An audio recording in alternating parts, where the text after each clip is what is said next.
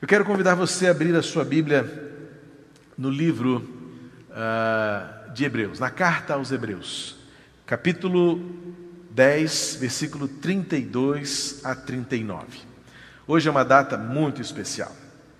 E como você, membro da igreja, ou você que nos segue nas redes sociais, acompanhou na quinta-feira, nós fizemos um registro muito, muito específico para o momento que vivemos nestes 102 anos. Nós divulgamos, nós compartilhamos o aniversário da igreja no dia 25. Nossa equipe de comunicação escolheu uma foto, mais ou menos desse ângulo onde eu estou, registrando a igreja reunida, lotada no ano passado. Por essa época mesmo, se você observar bem na foto, a ornamentação de Natal nas janelas, o auditório lotado, pessoas nas escadas que dão acesso à galeria, pessoas em pé nos corredores laterais. Realmente foi um dia festivo. Eu não consigo precisar qual foi o domingo daquela foto, mas foi um daqueles domingos, sem dúvida alguma, é, marcantes pela quantidade de gente, de pessoas reunida aqui em nosso, reunidas aqui em nosso auditório. Mas o texto da legenda da foto era algo muito específico, porque dizia o seguinte: há 102 anos, o mundo enfrentava a pandemia da gripe espanhola. No editorial de hoje, eu até refiro-me a ela por um apelido que encontrei nas redes sociais, chamando de gripe de 1918. A Igreja Batista do Meia é a igreja de 1918. Há 102 anos, Deus nos colocou aqui, nos plantou aqui, como fruto do trabalho corajoso, intrépido de homens e mulheres que não se deixaram levar pelo comodismo, pela acomodação, pelo medo, pelo perigo era o ano em que estava terminando a Primeira Guerra Mundial, o mundo se reconstruindo, a Europa se reorganizando, um pouquinho de história aí, depois pesquiso o ano de 1918. A, a, todo o sistema geopolítico europeu estava sendo recomposto, novos horizontes, novas fronteiras, o mundo se reestruturando depois da Primeira Grande Guerra. O mundo enfrentando o primeiro ano da pandemia, que durou até 1920, ou seja, desde lá sabia-se que uma pandemia não passa em alguns meses. Durou dois anos. Mas foi bem no auge desta crise que a Igreja Batista do Meyer foi organizada na Dias da Cruz, onde hoje é o prédio de Janelas do Natal, o nosso edifício Miranda Pinto, o nosso edifício de ensino cristão, onde estão nossas salas da escola bíblica, onde estão salas de apoio, onde está o nosso auditório e onde estão as janelas dos Janelas do Natal. Ali, Dias da Cruz 79, em 1918, irmãos corajosos, dirigidos pelo pastor Stminger, fundaram a Igreja Batista do Meia. Hoje, 102 anos depois, enfrentando a pandemia da Covid-19, nós precisamos lembrar quem somos, o que somos e por que estamos aqui onde Deus nos colocou. E esse texto que vai nos ajudar, até porque nós estamos preparados para sentarmos à mesa do Senhor. Eu daqui da minha, da nossa casa, desculpa, não é? E você da sua casa. Mas todos representando uma só casa, porque somos todos casa de Deus. Este lugar aqui é apenas um lugar onde a igreja se reúne como casa de Deus. E nós vamos sentar à mesa nesta manhã para trazer à memória o que renova em nós a esperança. E é o que o texto vai nos ensinar. Hebreus capítulo 10, versos 32 ao 39, o escritor aos Hebreus faz um desafio aos leitores da sua carta. Uma carta de autoria desconhecida, há muita especulação sobre quem teria sido o autor, mas ninguém consegue ser taxativo e dizer foi esta pessoa que escreveu a carta. Uma carta dirigida aos primeiros cristãos convertidos do judaísmo para o cristianismo. Esta carta é para mostrar àqueles hebreus quem é Jesus como o perfeito e pleno cumprimento das promessas estabelecidas na lei e nas Escrituras. O livro de Hebreus começa com aquela referência histórica do passado, do presente e do futuro.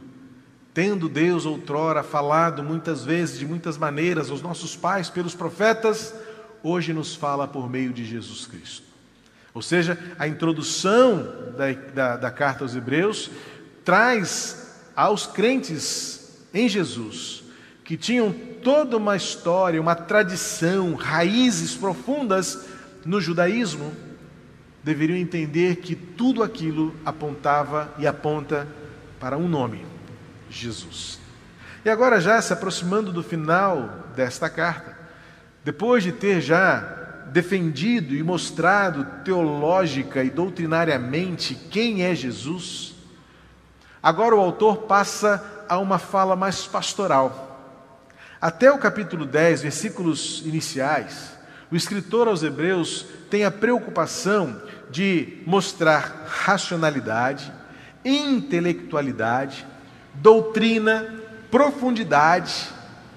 E ele mostra, fazendo toda a comparação e toda a tradução prática de quem é Jesus, a partir do que a lei revela, do que os profetas falaram e daquilo que os evangelhos retratam. Mas a partir do capítulo 10 até o final, o escritor aos Hebreus, aos Hebreus passa agora a uma fala mais pastoral, mais pessoal, mais prática, mais cotidiana. Porque Jesus só faz sentido pleno e completo quando nós o entendemos, o compreendemos e o praticamos. Jesus não é um conceito, Jesus não é uma doutrina, Jesus é uma pessoa que nos ensinou a viver, a enfrentar as circunstâncias, a se relacionar com as pessoas, a enfrentar o mundo, os medos, a realidade, o futuro. Jesus nos ensinou a viver de forma obediente. E no versículo 32, o escritor aos Hebreus inicia com um desafio: lembrem-se e é esse desafio que eu trago para a Igreja Batista do Meia, para a minha família Bemer, na manhã deste dia, quando celebramos 102 anos de história. Lembre-se que foi há 102 anos, no meio de uma pandemia. Lembre-se que foi há 102 anos, no, no final da Primeira Grande Guerra, o mundo se reconstruindo, o mundo se restaurando, o mundo se reestruturando. Foi ao longo destes 102 anos, enfrentando crises econômicas, quebra da bolsa, fome, tempestades, terremotos, Segunda Grande Guerra, Guerra Fria, ditaduras, regimes militares, ofensas, perseguições, tantos outros problemas que o mundo viveu nesses 102 anos e o nosso país também, o nosso estado, a nossa cidade. Mudanças de governo, mudanças de sistema político, mudanças de moedas. Quantas moedas mudaram de 102 anos para cá? Quantas formas diferentes de viver e enfrentar a vida, a igreja precisou se readaptar rapidamente. Por isso que, ao ler esse texto, eu tomei para mim este desafio do escritor quando ele diz: lembrem-se dos dias passados. A história se faz com memória. Hoje nós fomos inspirados pelo Gabriel e pela Fernanda a lembrar da nossa história por meio dos hinos, por meio dos nossos cânticos. Evidentemente que o que o salmista, o que o escritor aos Hebreus aqui, bem como os salmistas, quando traziam na sua memória, como lemos no início do culto, Salmo 126, quando olha para trás e vê grandes coisas que o Senhor fez, que são as razões pelas quais nós estamos alegres hoje, o escritor aos Hebreus que diz: lembrem-se. Essa lembrança não é para mantermos-nos no passado, aprisionados a essas boas memórias, porque a própria palavra de Deus, no livro de Provérbios, uh, o, desculpa, no livro de Eclesiastes, o pregador diz: não fique preso ao passado. Não há sabedoria em você olhar para o passado e dizer que os tempos antigos foram melhores do que os de hoje. Porque o servo de Deus, obediente, grato, ele reconhece que há um valor na história, mas os nossos olhos estão voltados para o futuro. É o que diz o escritor aos Hebreus quando ele diz: Lembrem-se dos, dos, dias passados, vocês foram iluminados, vocês sustentaram grande luta e sofrimentos. Em certos momentos, vocês foram transformados em espetáculo, tanto para serem insultados quanto para serem maltratados. Em outros, vocês se tornaram coparticipantes com aqueles que foram tratados assim, porque vocês não apenas se compadeceram dos encarcerados, mas também aceitaram com alegria a expoliação dos seus bens porque sabiam que tinham um patrimônio superior e durável. Portanto, não percam a confiança de vocês, porque ela tem grande recompensa. Note que o escritor aos Hebreus ele faz os seus leitores olharem para o passado e contarem as histórias que viveram. Não foram histórias fáceis. O escritor está lembrando, vocês lembram que vocês, quando eram levados como espetáculo aos, às feras, quando as pessoas riam da desgraça que vocês eram obrigados a viver pela perseguição, pelos açoites, pelos insultos, pelas injúrias, pelas ameaças. Lembrem-se de tudo que vocês viveram e os seus antepassados também, vocês foram coparticipantes, vocês foram fruto e são hoje resultado de tudo que outros sofreram e viveram. O escritor vai dizer aqui no versículo 34: Lembra que vocês também aceitaram com alegria a expoliação de seus bens? O escritor está trazendo na memória que aquelas pessoas só chegaram ali onde estão no presente porque foram resilientes, porque foram fortes diante da contrariedade, diante da crise, diante do medo, diante das incertezas. Esse texto se aplica tão perfeitamente à nossa história recente e imediata. Porque se não formos, fôssemos resilientes, a pandemia, teria, a pandemia teria nos sucumbido, nos destruído, nos separado. Mas hoje nós estamos aqui, ainda celebrando a existência de uma igreja e vivendo a esperança do que está por vir. E é por isso que no versículo 35, 36, portanto, agora o escritor muda a chave e diz: parem de olhar para trás, porque existe um futuro. E o versículo 35 diz: vocês precisam perseverar para que, havendo feito a vontade de Deus, alcancem a promessa. Note que uma igreja não se faz apenas com a sua história, e uma igreja não se sustenta apenas mantendo o seu passado. Uma igreja não se realiza apenas olhando no retrovisor o que éramos, o que foram, os nossos heróis, os nossos antepassados, quanta coragem, quanta força. Ah, olha o que eles construíram para nós. O que o escritor aos Hebreus está dizendo para aqueles cristãos é: agora olhem para frente, olhem para trás, para que vocês nunca se esqueçam que alguém abriu o caminho, que alguém fez a picada no meio da floresta, que alguém calçou o pavimento para que vocês pisem, que alguém edificou tijolos um sobre o outro para que vocês tenham abrigo. Mas agora, olhem para frente e saibam que ainda há promessas a serem alcançadas. O futuro se faz com uma visão clara e, e, e, cristalina daquilo que está por vir. O futuro se faz com a coragem de resistir. O futuro se faz com a vontade de obedecer a palavra de Deus. E o futuro se faz com um propósito de sermos melhores do que temos sido até aqui. Uma igreja com 102 anos tem muita coisa para dizer da fidelidade de Deus, da generosidade do Senhor, da sua bondade, dos milagres, das curas, de tantas realizações que Deus tem feito no nosso meio, do sustento, da paz, da transformação, de histórias de lutas, de adversidades, de diferenças, de dores, de perdas. Eu olho para 14 anos passados juntos com essa família e já contabilizo tantas pessoas que passaram por aqui marcaram a minha vida. Homens de valor, mulheres preciosas, jovens e crianças que cresceram, bebês que nasceram, amados que foram promovidos à glória e muitos deles nem deram tempo para a gente conviver melhor, mas passaram por aqui. Seus nomes foram registrados nessa história. Mas isso não faz a igreja acontecer amanhã. O que faz a igreja acontecer amanhã é um propósito de que eu devo ser melhor do que eu tenho sido até aqui. Sim, olhar para trás é saber e nunca esquecer que o Deus que nos trouxe até aqui é o que nos levará para o futuro. E é por isso que, ao passo em que o escritor aos Hebreus diz: lembrem-se do que aconteceu no passado, de como outros perseveraram, de como vocês mesmos resistiram. O versículo 35 muda a chave, versículo 36 vai dizer: vocês precisam perseverar.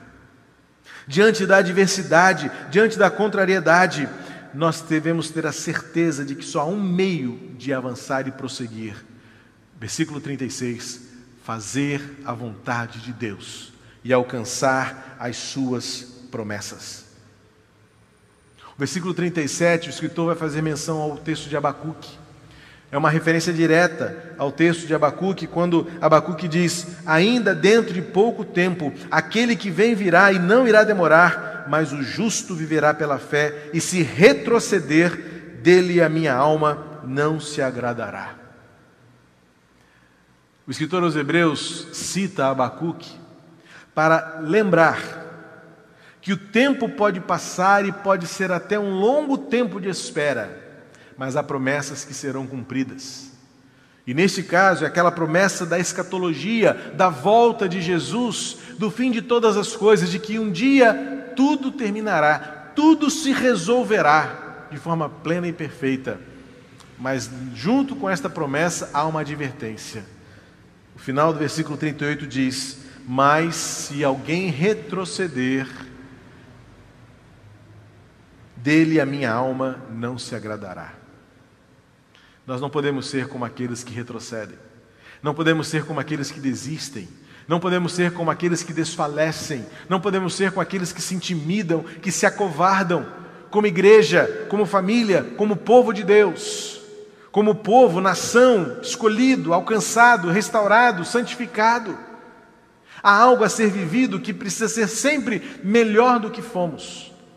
O que o escritor está desafiando os seus leitores a entenderem é que não existe futuro se ficarmos presos ao passado.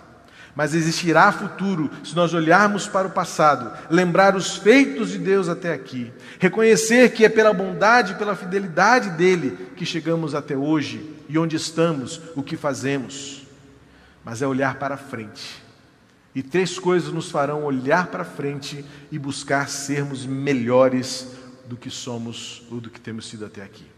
Primeiro, versículo 35 vai mostrar: confie na providência de Deus.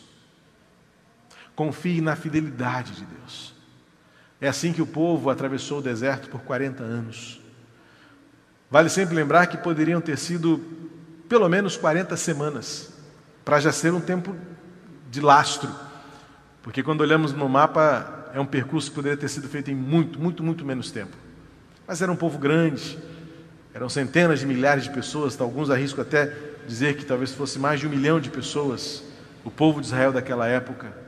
Mas era necessário que durasse o tempo que fosse preciso para que o povo aprendesse a confiar na providência de Deus, no maná de todos os dias, na água que jorra da pedra, na, na, na coluna de nuvem que guia pelo dia e na coluna de fogo que guia pela noite no mar que se abre para que se atravesse com pés secos, nas experiências de todos os dias, quando depois de cansados do maná, vêm as codornizes para variar o cardápio, mas sempre aprendendo a confiar no Deus que dá para cada dia, que supre, que multiplica, que aumenta, que guarda, de tal modo que ao pisarem na terra prometida, olhem para si mesmos e digam: a roupa que vestíamos não acabou, e as sandálias que calçávamos não se gastou.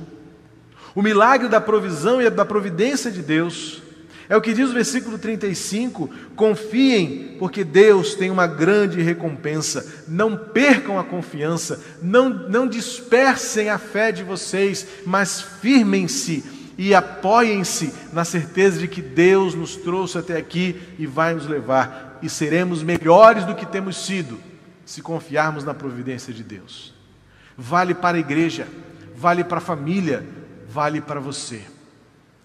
Você pode ser melhor do que tem sido, se começar confiando na providência e na fidelidade de Deus, que cumpre todas as suas promessas.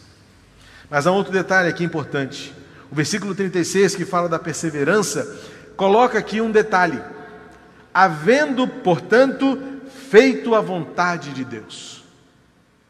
Para sermos melhores do que temos sido, precisamos ter um senso de obediência.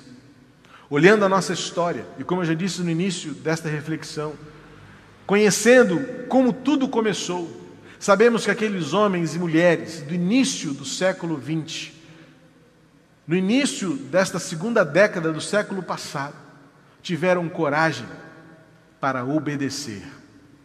Talvez pudessem ter enfrentado adversidades, opiniões contrárias. Gente diz: não, para quê? Nossa igreja mãe, a segunda do Rio, antigamente chamada de Igreja de Engenho de Dentro, ali na rua Adolfo Bergamini, poderia pensar: para quê? Tão perto, outra igreja naquela localidade, um raio tão próximo, não precisa, não é necessário, para quê? Vai dividir a igreja. Não precisamos de mais uma igreja. Ou alguém dizia: não, mas não é tempo de fazer isso, estamos em pandemia, não podemos nos arriscar. Mas aqueles homens e mulheres tinham um único desejo: Deus mandou, vamos fazer. Cumprir a vontade de Deus. Olhar para as Escrituras e compreender e perceber os propósitos de Deus, a vontade de Deus, os planos de Deus para aquela geração. E hoje nós somos frutos disso. Devemos ter a consciência de que esta geração, sejam os idosos, sejam os adultos, sejam os jovens, sejam como eu, que estamos virando os 50 anos, né, ano que vem é o meu ano do jubileu, já virando aí a segunda metade de um século agora. Pensar, e o futuro? Quando olho para as crianças, quando olho para os nossos filhos, quando eu penso naquela escadinha que está vazia tanto tempo ali, o que eles falarão de nós? Como se lembrarão de nós? É nosso papel fazê-los lembrar daqueles que vieram antes de nós, mas também viver de um jeito que no futuro eles lembrem-se de nós como aqueles que fizeram a vontade de Deus, que foram resilientes. Que Jesus volte bem antes disso, mas haverá um dia em que daqui a décadas, ou quem sabe daqui a mais um século, alguém dirá: houve uma geração que resistiu à pandemia da Covid-19 Enquanto todos fecharam, enquanto todos pararam, a igreja continuou transmitindo, a igreja continuou pregando, a igreja continuou realizando seus projetos, as, as classes de escola bíblica continuaram reunindo-se.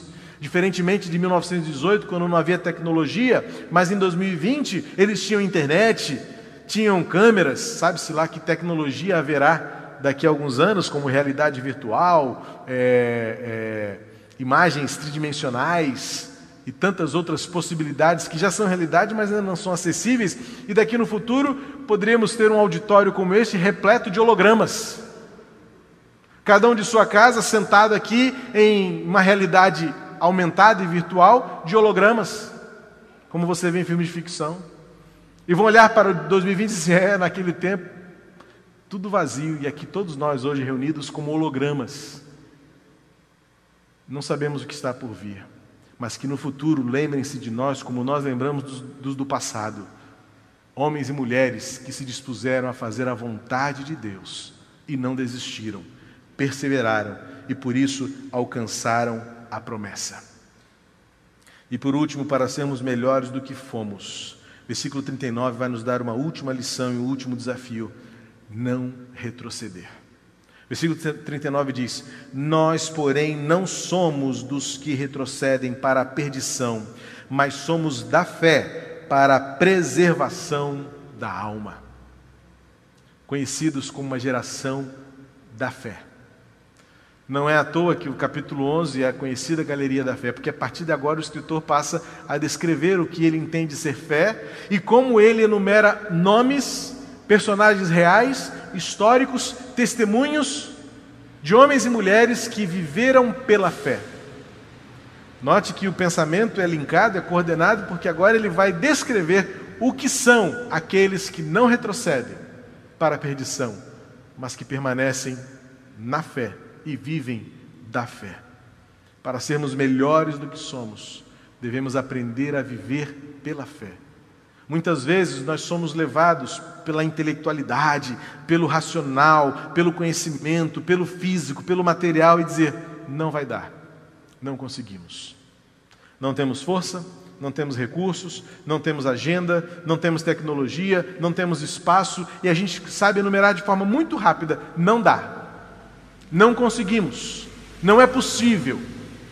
Mas se existe algo que atrapalha e trava o avançar do Evangelho, é quando nós nos deixamos levar pelo não dá, pelo não é possível.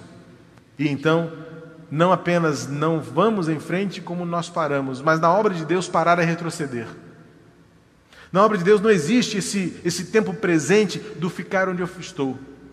Porque se eu fico onde eu estou, todo o restante continua prosseguindo. A tecnologia, o mundo, a geração, o conhecimento, os estudos, a ciência, tudo continua avançando, tudo continua dando o próximo passo.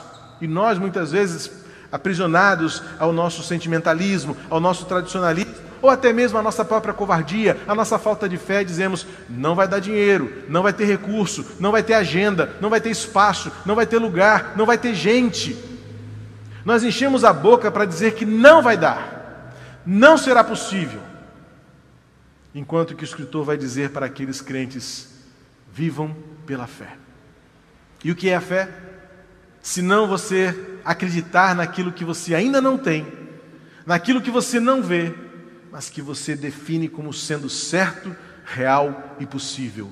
Eu creio, eu me, me, me entrego, eu mergulho eu prossigo. Lembrem-se, sabe o que nos faz ser melhores do que fomos ou do que temos sido até aqui? É a confiança de que Deus é fiel, é o senso de obediência de fazer a vontade de Deus em qualquer tempo, em qualquer circunstância, e é o propósito. Eu não vou desistir, eu não vou retroagir, eu vou prosseguir, eu vou ir em frente, pela fé pela confiança. Tudo isso que o escritor aos Hebreus está dizendo tem uma razão de ser, e é razão de sermos. O início do capítulo 10, ele diz assim, no versículo, versículo 19.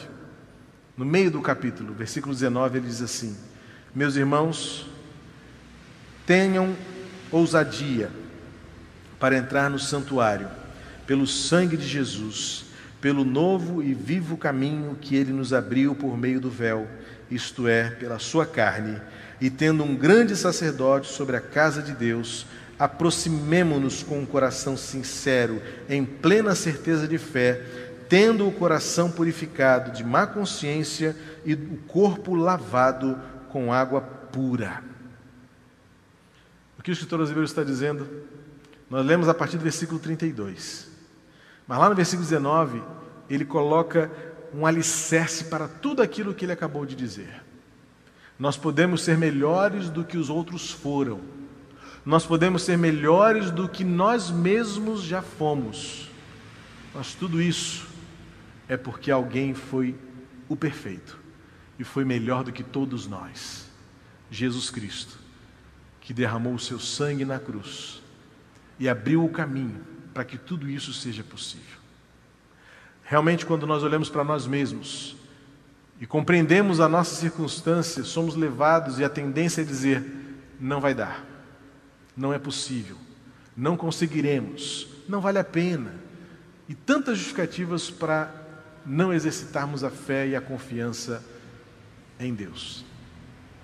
Mas quando nós olhamos para lá atrás, e como diz o escritor aos Hebreus, temos a certeza de que há um sangue derramado e um corpo pregado. Foi tudo onde tudo começou. Foi lá onde tudo isso se teve, teve o seu início. Em Cristo, que morreu por nós e nos fez igreja. A igreja não perderá nunca e não pode perder de vista a razão de ser o que é e fazer o que faz.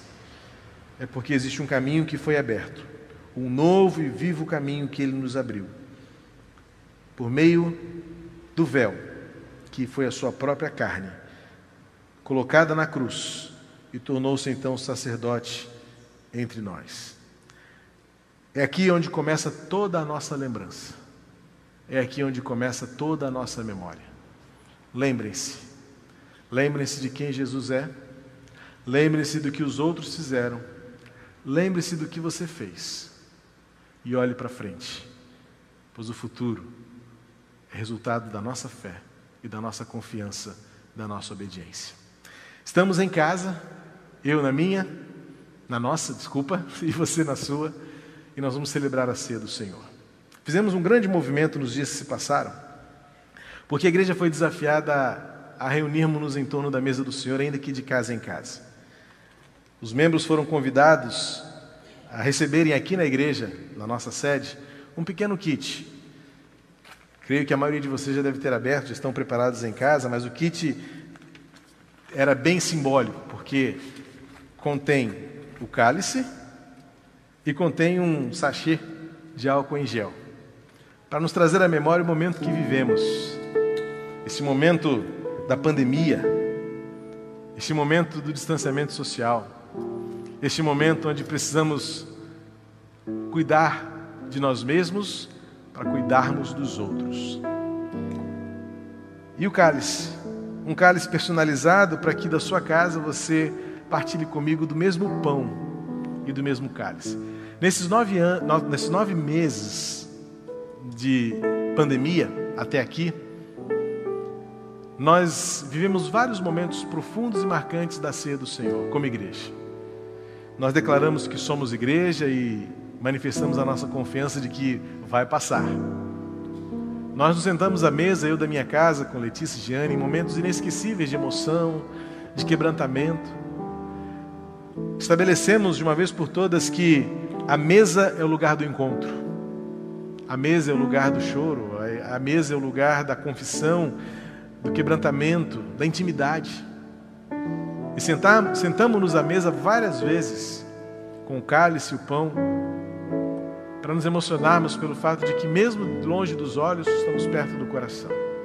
Então tivemos essa ideia de que nesta última ceia de 2020, nós tentássemos trazer um, ainda mais unidade. E nós preparamos então 500 kits como esse, e foram todos distribuídos. Ou seja, você da sua casa, eu aqui da nossa casa, estamos compartilhando o mesmo pão e o mesmo cálice. Se por, você não pôde receber, ou por estar em outra cidade, outro estado, ou não pôde passar aqui, nós até para alguns fizemos chegar até você. Mas o fato é que nesta manhã nós partilhamos do pão e do cálice para reiterar que nós lembramos sim de quem passou por aqui. Lembramos sim de tudo que nós nessa geração já vivemos, mas não olhamos para trás, olhamos para frente, para sermos melhores do que foram e melhores do que fomos, por meio da confiança na providência de Deus, por meio da decisão por obedecer a Deus e por meio da resiliência, da perseverança. Nós não seremos a geração que desistirá mas seremos a geração que prosseguirá pela fé, pela confiança, pela obediência. Quero convidar você aí da sua casa, portanto, a tomar o cálice. Se o seu cálice é igual ao meu, na parte de cima você tem. Ah, sim, tem aqui a bandejinha para servir a equipe que está aqui.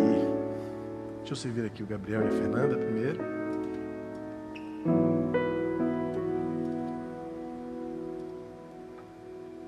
pedir a Mary que me auxilie distribuindo para a equipe.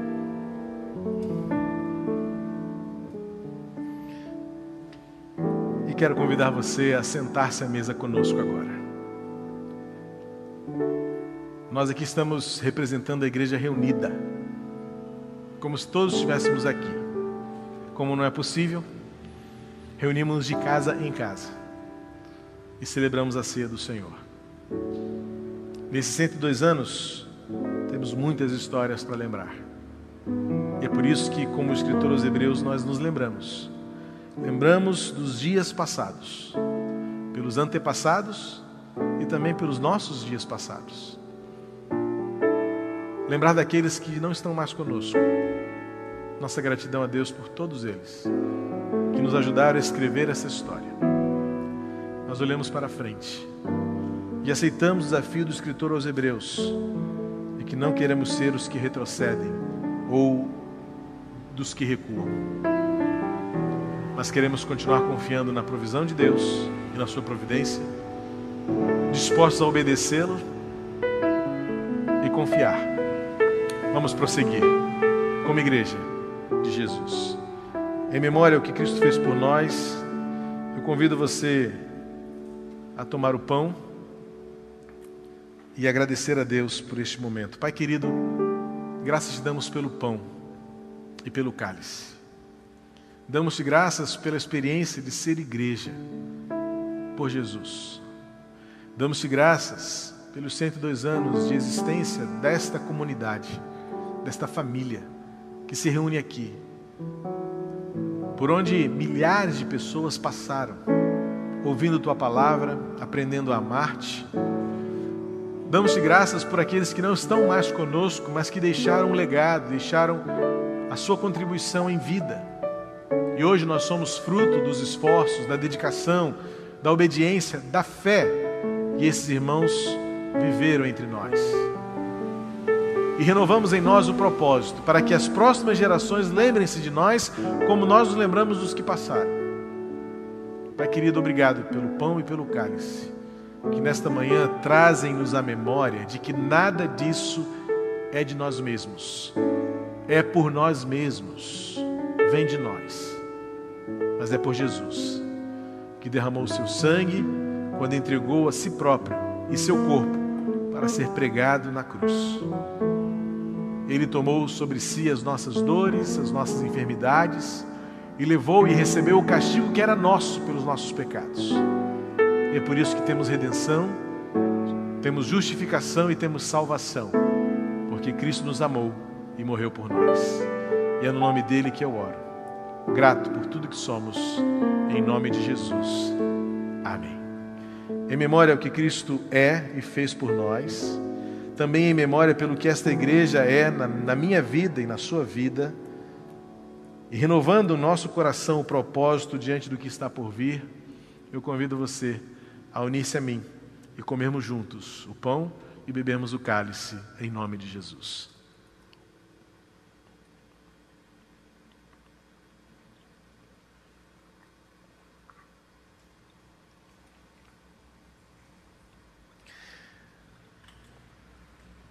Glórias sejam dadas a Jesus.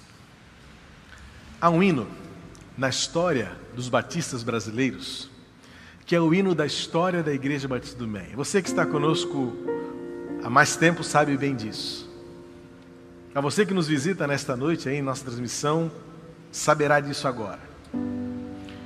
Quando a igreja funcionava lá na Dias da Cruz, no lugar onde hoje é o nosso prédio de Janelas do Natal, Dias da Cruz 79, a igreja adquiriu esse terreno aqui onde hoje nós estamos, é a nossa sede atual. Construíram esse templo, negociaram lá aquele terreno com a empresa, né, a família que construiu o prédio, foi uma, foi uma permuta, porque a família construiu o prédio, ficou com a loja sobre loja, e nós, como forma de pagamento, ficamos com o prédio todo. Visão, líderes visionários, líderes de fé. Eu não sei se hoje é, seria fácil convencer as pessoas de um negócio como esse. Mas eu louvo a Deus por aqueles homens. Eu desejo que no futuro digam de nós, como homens, líderes, mulheres, que tivemos uma fé semelhante a esta. E um belo dia pela manhã, no domingo pela manhã, o pastor da igreja da época é, é eita, me fugiu o nome agora. É, oh meu pai do céu. Eu estou sem meu, minha assessoria. Por favor, enquanto eu vou falando, descobre quem foi o autor do, do destino, que fugiu totalmente. Essa, essa semana eu falei tanto nele. Vamos ver. Então acha que, Fernando, você quer. Me desculpem, eu estava com esse nome na, na, mão. Ontem mesmo eu contei essa história, conversei com uma pessoa à tarde e falei com esse jovem sobre essa história. Quem estava aqui na época conta de uma manhã inesquecível quando a igreja cantou este hino que foi composto especificamente para aquele dia. Quando a igreja saiu do lugar onde estava reunida, cada um com a sua cadeira na mão, subiram aqui a nossa esquina da Dias da Cruz, subindo a Ermengarda, e chegaram a este local. E vinham cantando: Que alegria neste dia tem os crentes em Jesus. Dia festivo. Os crentes em Jesus, membros da Igreja Batista do Meia, na década de 40, saíram da Dias da Cruz e caminharam para este lugar onde hoje nós estamos. Movidos pela fé, movidos pela confiança na provisão de Deus, na providência de Deus, e com o desejo único de obedecer ao Senhor para expandir o reino de Deus neste lugar. E eles entoaram: Que alegria neste dia tem os crentes em Jesus. Que nesta manhã você da sua casa e eu da nossa casa aqui possamos reproduzir esta mesma alegria, de celebrarmos 102 anos de história, de vitória, de bênçãos na vida de Jesus. Pastor Henrique Peno, eu ia falar Beno, mas eu sabia que não era Beno, porque Beno era o pastor lá de Camará, que, que fundou a igreja lá. Eu sabia que tinha alguma coisa parecida.